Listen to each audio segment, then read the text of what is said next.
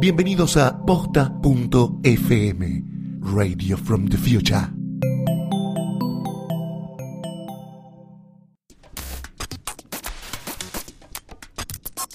A continuación, las figuras más mediáticas son acostadas en el diván de Psique y Cupido.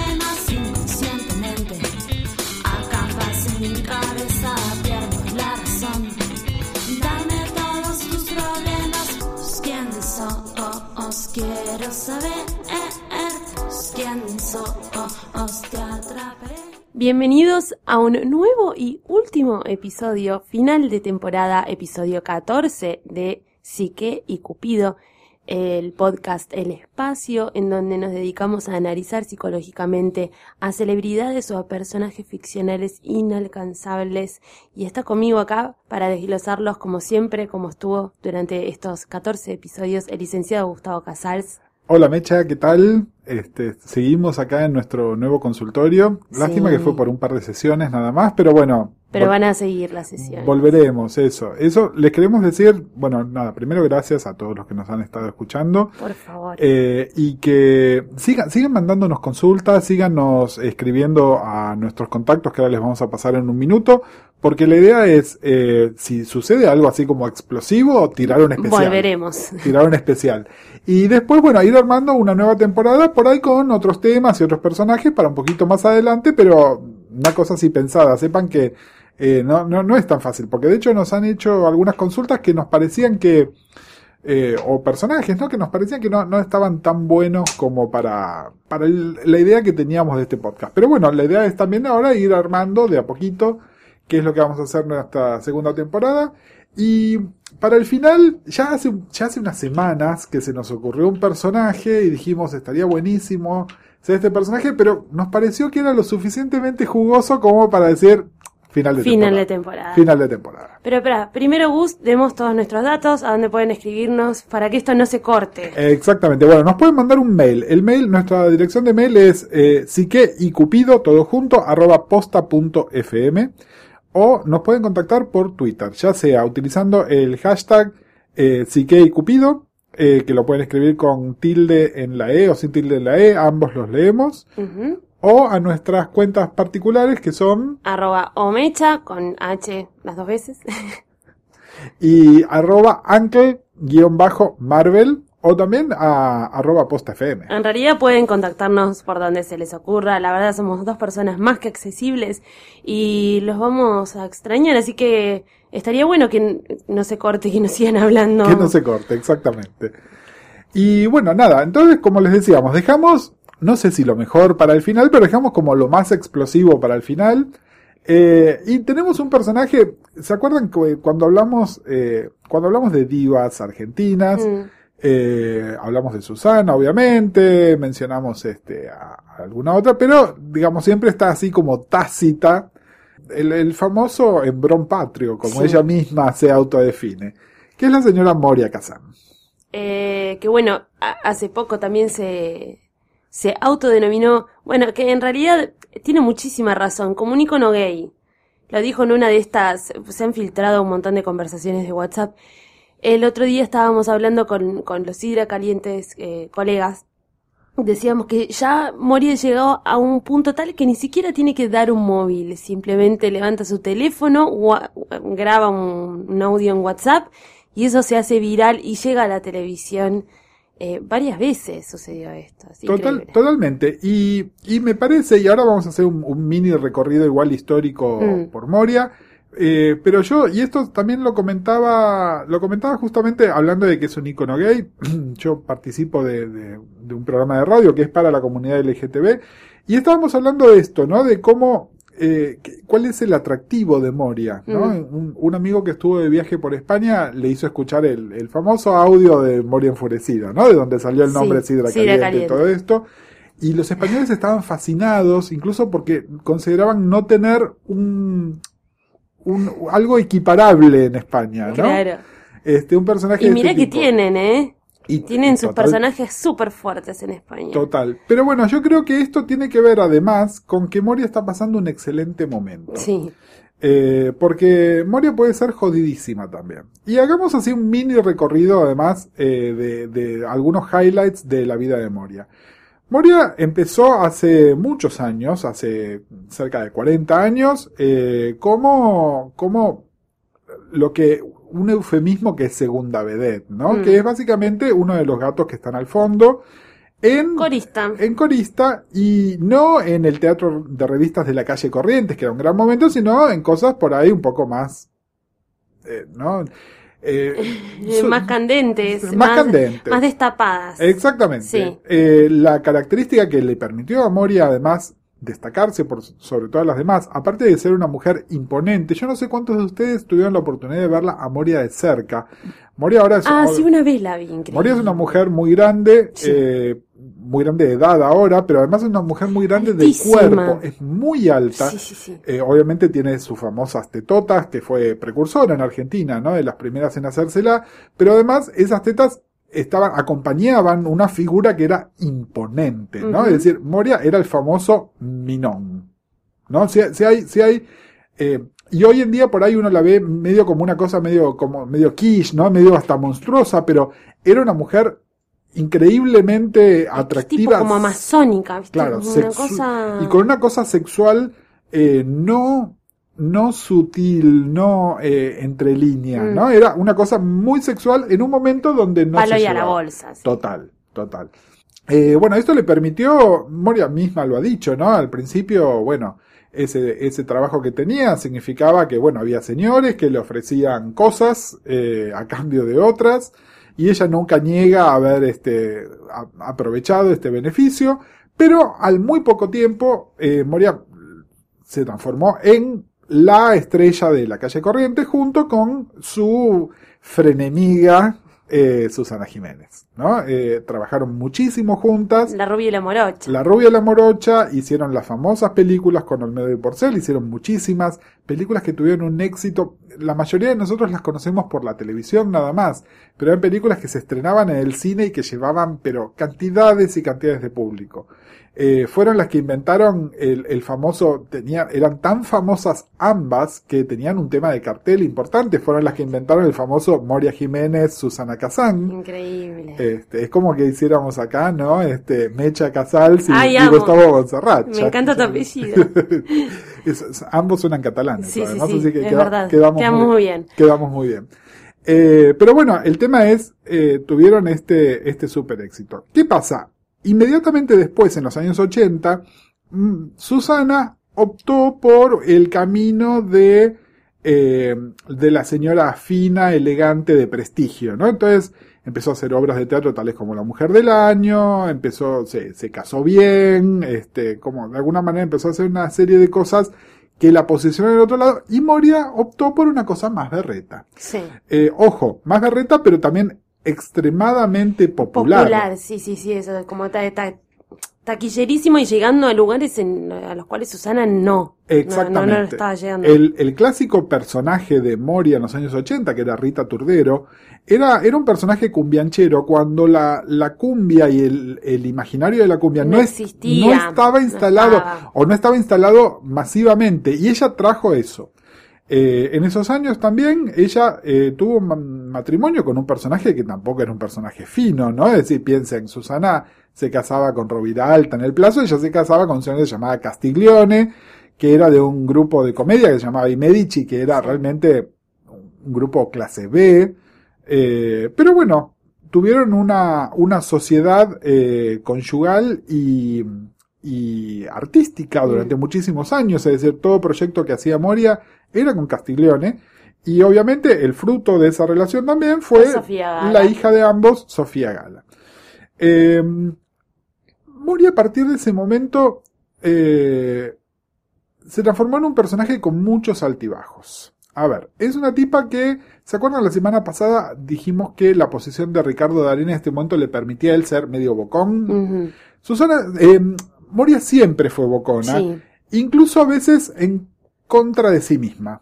Sí, se fue de boca demasiadas veces. Exactamente, exactamente, y esto le trajo muchísimos enemigos, Mm. muchísimos, muchísimos enemigos. Temporales algunos. ¿no? Algunos temporales, pero creo que esto además marca los grandes altibajos que ha tenido su carrera.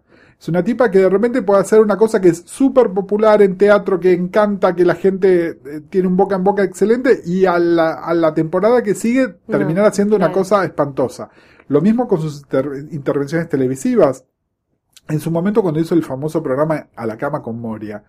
Era un programa donde ella se codeaba con... eh, Es con- increíble. con los programa. políticos, a ver, es como si hoy en día eh, estuviesen los, los cuatro o cinco precandidatos presidenciales, los tuviese ella en una cama, eh, en un programa de televisión abierta. ¿No? Es, es, ese nivel tenía. Y por otro lado terminaba haciendo cosas en canales marginales, en horarios marginales, eh, de, de nada, totalmente discutible. Sí, cuando hacías esas entrevistas en un autobús. Claro. Pero bueno, también esa era la época de la lengua karateca. Eh, que, eh, Bueno, es que ella un poco se enorgullece de, su lengua karateca. Exactamente, y acá poniéndonos un, un toque, un toque psicoanalítico, ¿no? Es decir, Moria tiene un tema, eh, en algún momento hablamos de las, posibles salidas del complejo de Edipo, ¿no? Entonces hablamos de, que la, la salida esperable es la de tener un hijo, y una de las salidas es el famoso complejo de masculinidad, que a veces se malinterpreta, se, se lee como lesbianismo, pero en realidad el complejo de masculinidad es mucho más complejo que eso. Y Moria, sin lugar a dudas, tiene un importante tema eh, con la masculinidad, con el falo. Mm. Eh, ella en algún momento se autodefinió, ¿no? Ella dijo, bueno, soy el obelisco con tetas, pero también se, se definió como fálica. Eh, ahora salieron unas fotos de ella hace poco donde está, está orinando de parada. Eh, es decir, ella juega además con ese imaginario todo el tiempo, pero me parece que no es simplemente un jugar. Me parece que hay algo en ella donde hay un imaginario fálico importante y no piensen falo pene, ¿no? Piensen falo como cetro de poder, ¿no? Piénsenlo Sí. de esa manera. Eh, muy fuerte, muy, muy fuerte. Otra mujer falo podría ser Madonna, por ejemplo, estoy Total, preguntando. Total. ¿Y vienen de dipos, mm, de dipos mal resueltos o algo por el estilo? Creo que eh, nos quedó, nos quedó pendiente, mira, anotemos temporada 2, Te estoy Madonna. Eh, me parece que hay una Madonna. diferencia, hay una diferencia importante. eh, en Madonna, mucho de lo que es Madonna actual, aparte de sus características propias de personalidad, tiene que ver con haber perdido a su madre muy joven. Mm, Eh, me parece que el caso de Moria no es el mismo, me parece que en algún momento Moria eh, eh, hay ciertas cosas que debían ser una tendencia de su personalidad, pero que además a partir de la muerte de Castiglione ella como que como que se Ah. transformó en, en el en el viste cuando dicen el padre y el- la madre, pero bueno, en realidad se transformó en el varón y la mujer de Sí. la relación. Eh, de hecho, no hay más que ver quiénes fueron sus compañeros posteriores, ¿no? Que son una serie de peleles, sí. eh, donde, bueno, nada, Moria siempre no se cansa de, de hablar de su, de su deseo sexual, que es algo muy fálico también, ¿no? Es decir, eh, Moria se, se presenta a sí misma como un falo erecto. Todo el tiempo. Todo el tiempo que, bueno, ¿qué quiere el falo erecto? Eh, satisfacerse, ¿no? Claro. Buscar un agujero donde meterse.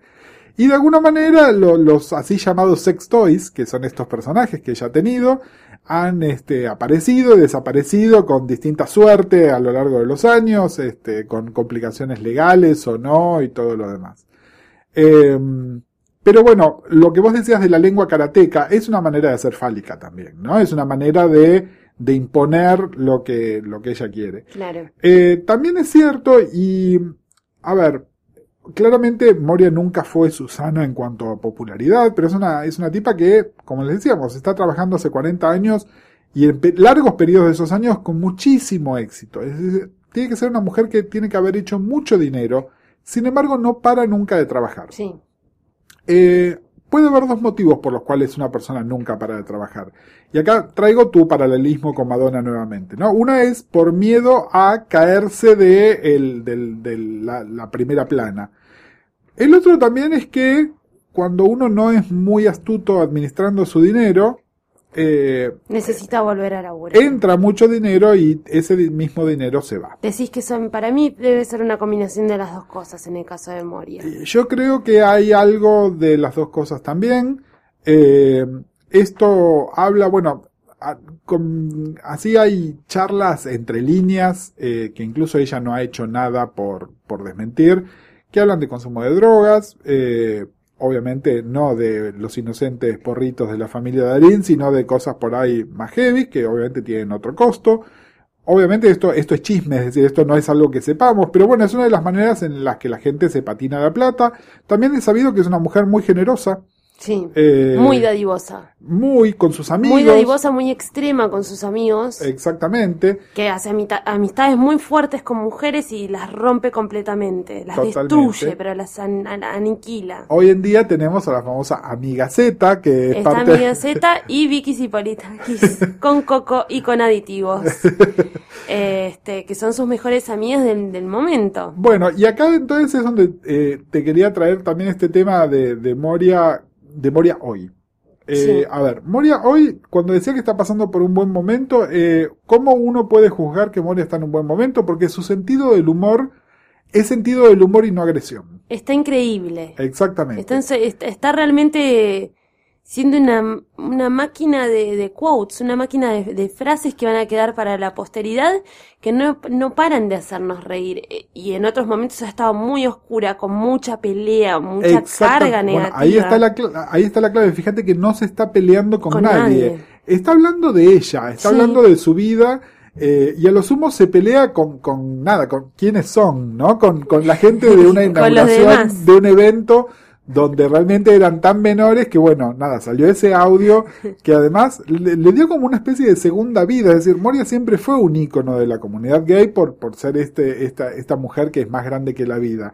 Pero de alguna manera, esto, esta que es una máquina de tirar frases, ¿no? Es decir, fíjate que ese audio que dura minutitos o Ese menos. audio y ese remix, eh, este, sí, le dieron una nueva vida. Exactamente, y, y Ese. lo hacen como, como súper interesante.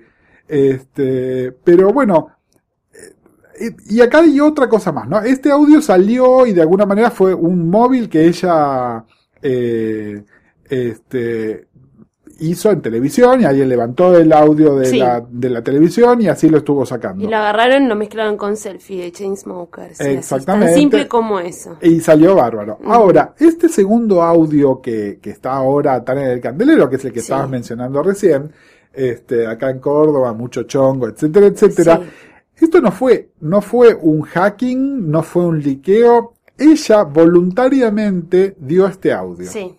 ¿No? Se lo dio a un amigo. A su amigo, al famoso amigo Juanpi. Exactamente, y fue, bueno, nada, hace lo que quieras con este audio. Es decir, ella misma le dio el permiso, eh, que tiene que ver con, bueno, varias características que ya le conocemos. Por un lado, mantener el control. Mm, Segundo, Moria es muy exhibicionista, siempre lo fue, pero bueno, eso también la ha transformado en, en el personaje que es, ¿no? Es decir, el, el tema de estar siempre incluso a punto de cruzar una línea por ahí que no tendría que cruzar, pero bueno, este exhibicionismo la, de alguna manera la puso en, en el lugar que tiene, ¿no? Es Mm. decir, Moria es Moria justamente porque su persona pública, no por las obras de teatro que hace o el programa de televisión que tiene, sino por, por esto. por ser ella. mm, Exactamente. Por mostrarse. Por Sí, sí, si no hubiera quedado quizás en el olvido. Bueno, por ser una persona tan interesante. Sí, y, y me parece que este último audio blanquea dos cosas. Eh, una que la vamos a enganchar un toquecito con lo que veníamos hablando y con tal vez con nuestro programa anterior. Sí. Y otra que la vamos a enganchar con una consulta que nos hicieron, que va a ser nuestra última consulta de este ciclo de Psique y Cupido. Sí. Por un lado está blanqueando que eh, claramente ha estado consumiendo, en el mejor de los casos, porro, que lo dice con todas las letras, pero bueno, y aditivos. Y aditivos. Y aditivos. Con ¿no? coco y aditivos. Exactamente. Es decir, claramente, nada, probó de Ay, todo. yo muy inocentemente había pensado que los aditivos no eran otra cosa. Mecha. Ay, bueno, no Somos- sé. somos gente. I want to believe, no sé, ni idea. Eh, pero bueno, nada, Moria justamente lo que está diciendo es, bueno, nada, sí, estamos acá y estamos en el mejor de los casos porreadas nada más y por ahí alguna cosa más. Eh, esto trae un blanqueo, un blanqueo fuerte. Eh, de nuevo, me parece que estamos viviendo tiempos interesantes, ¿no? Con respecto a eh, esta salida del closet no sexual. eh, que tiene que ver con un sinceramiento que a mí me parece muy saludable, ¿no? Es decir, yo no me creo toda esta gente de dos, dos este, figuritas del mundo del espectáculo. Claramente tuvieron dos encamadas y que los medios hablen de que están de novios. Mm. No, están curtiendo, a ver.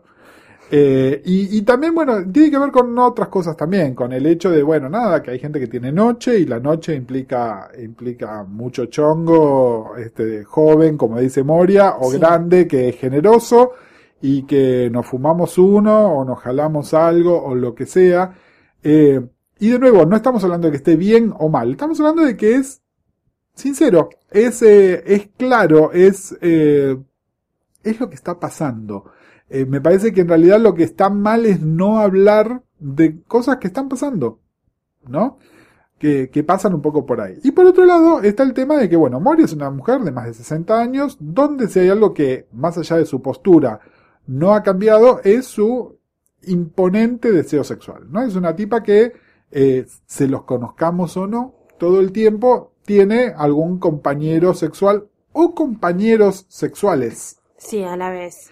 Varios Bueno, anda, han salido algunas declaraciones de sus preferencias sexuales. Ha habido algunos chismes. Ha habido algunos chismes, pero que, que, que, sa- que salen en venganza en realidad sus exparejas a, a, a- a contar cosas que uno, viste, no veía que sea verdad. Pero, bueno, eh, acá el tema también está. Moria tiene una o varias parejas Mm. y también deja bastante en claro que tiene aventuras por ahí dando vuelta. Eh, es un modelo, no sé si llamarlo poliamoroso, eh, es polisexual por lo pronto, ¿no? Es decir, poliamoroso implicaría tener relaciones sentimentales con más de uno al mismo tiempo, que no sabemos si las tiene o no, porque así cándida como es, tampoco llegamos a saber tanto sobre Claro. Moria.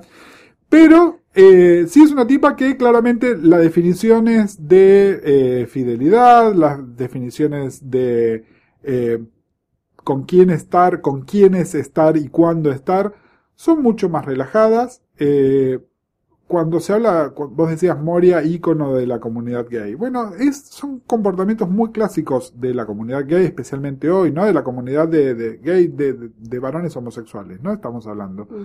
Eh, de, de que no, no, no agarrarla por el lado de, bueno, sí, una promiscuidad todos con todos, sino de que se puede tener una relación seria, estable, y que esa relación no sea cerrada, que esa relación esté abierta a que haya otros compañeros, a que eh, el deseo sexual por una misma persona tiene una fecha de vencimiento y eso no significa que no haya planes para compartir, que no haya una vida que se pueda compartir y que, bueno, nada, puede haber otros condimentos, como diría, como diría Moria.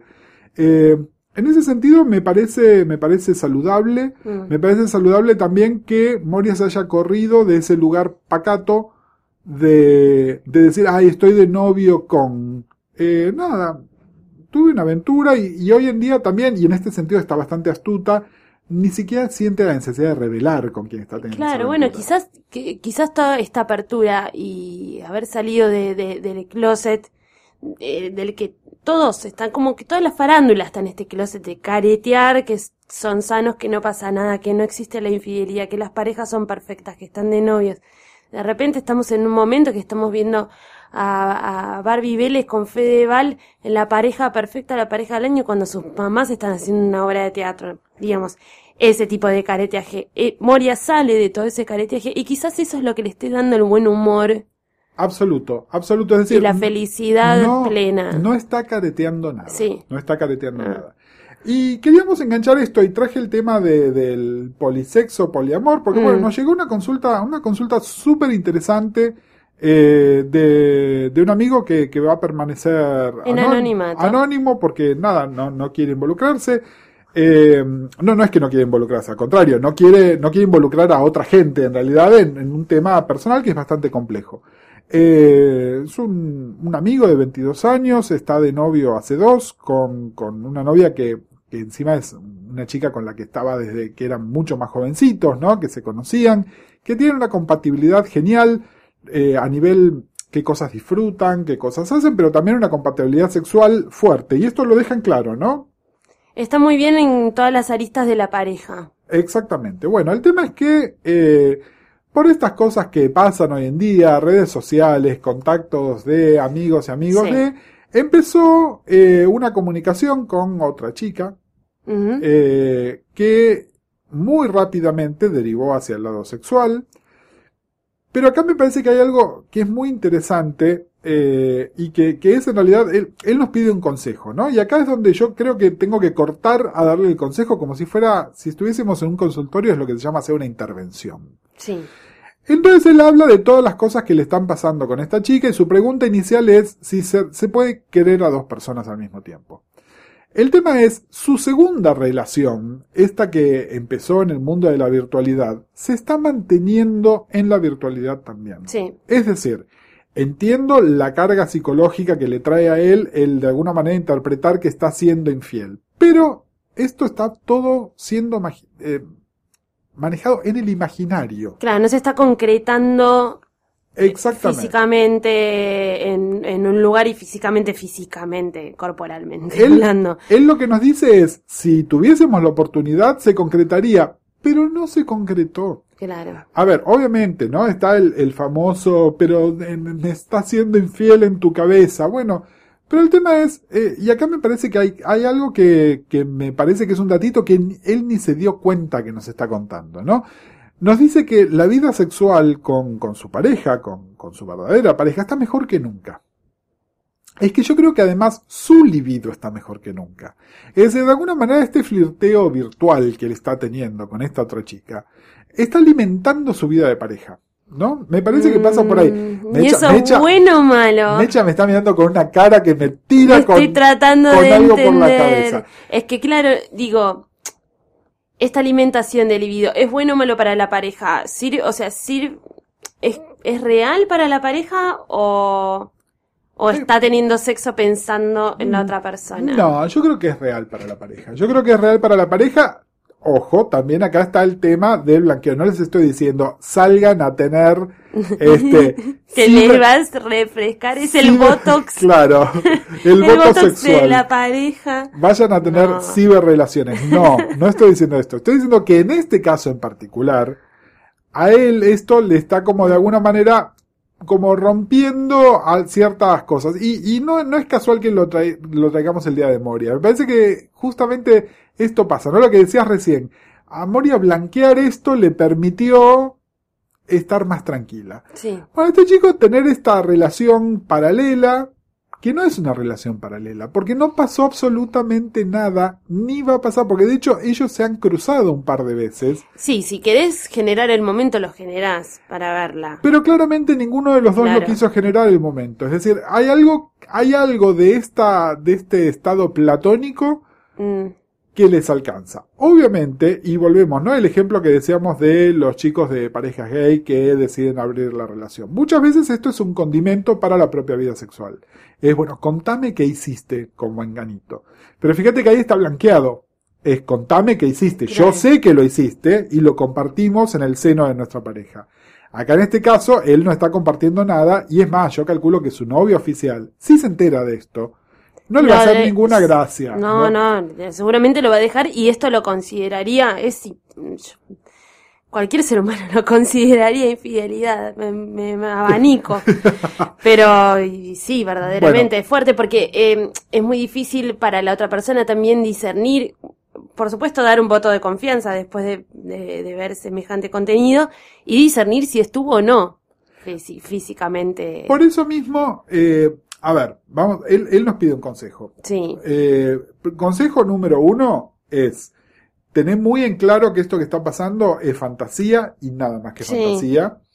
Eh, tener en cuenta que si esto te explota en la cara, te vas a lastimar. Es Sí. decir, tu novia, tu pareja actual no va a ver esto con beneplácito aunque no haya pasado nada. no, no, se va a enojar. Eh, Se va a enojar y, y probablemente raje. Exactamente. Eh, y en cuanto, en cuanto a tus sentimientos, lo que estás diciendo, yo quiero dos personas. No, vos querés a una persona y por la otra tenés una profunda fantasía sexual. Sí, Que es otro tema totalmente separado y la fantasía sexual tiene una fecha de vencimiento. el amor pero- real y pleno está con, con tu novia. Exactamente. Está ahí. Dicho esto, dicho Sí. esto, volvamos sobre un dato clave que dimos, que es que eh, tenés 22 años, hace dos que estás con la misma chica, Sí, que se conocen desde antes, eh, nada.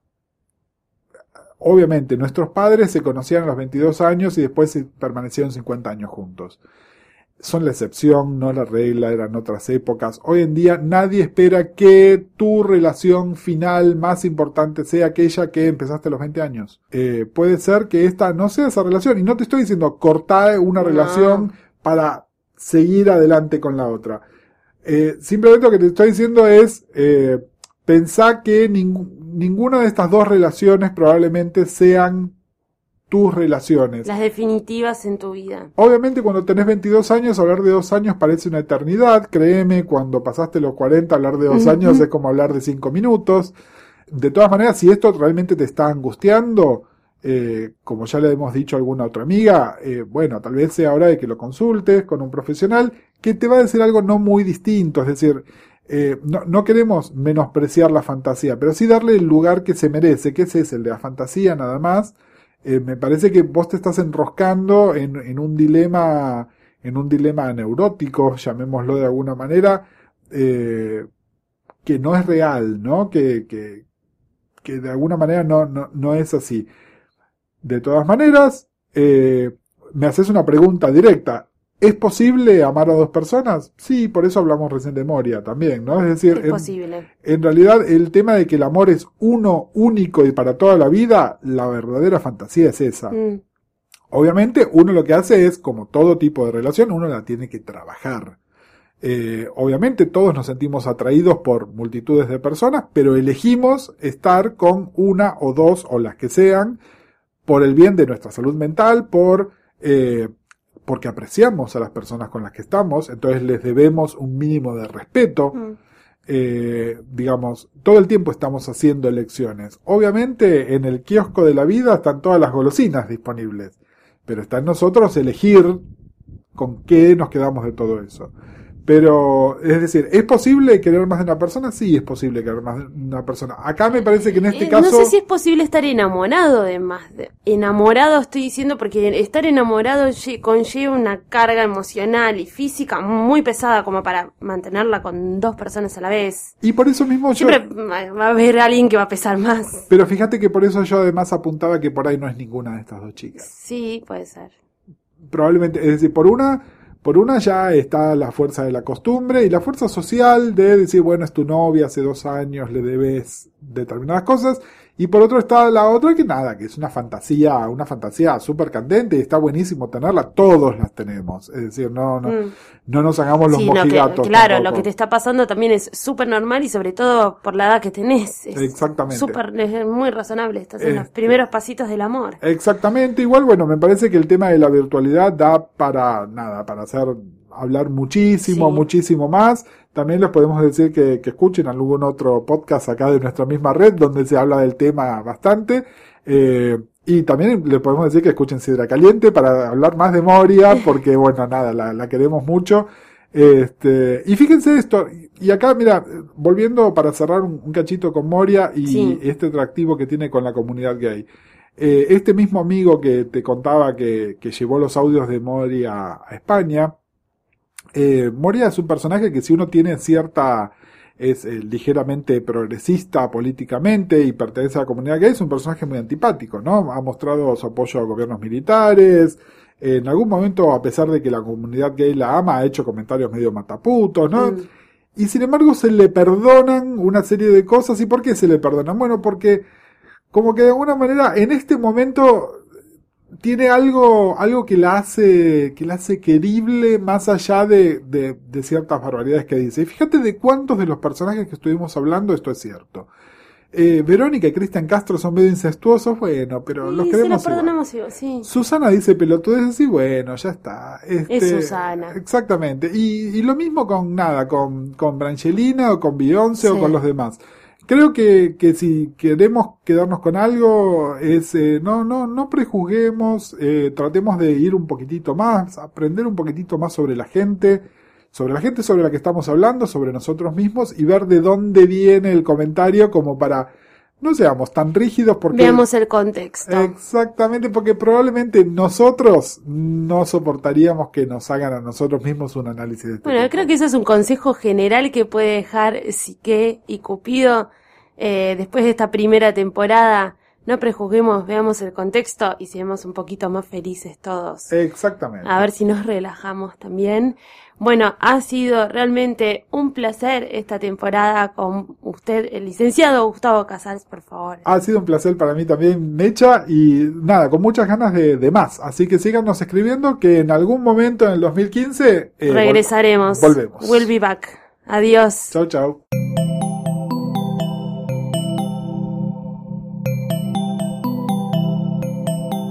Pegados a posta.fm, radio para escuchar como quieran y donde quieran. Posta.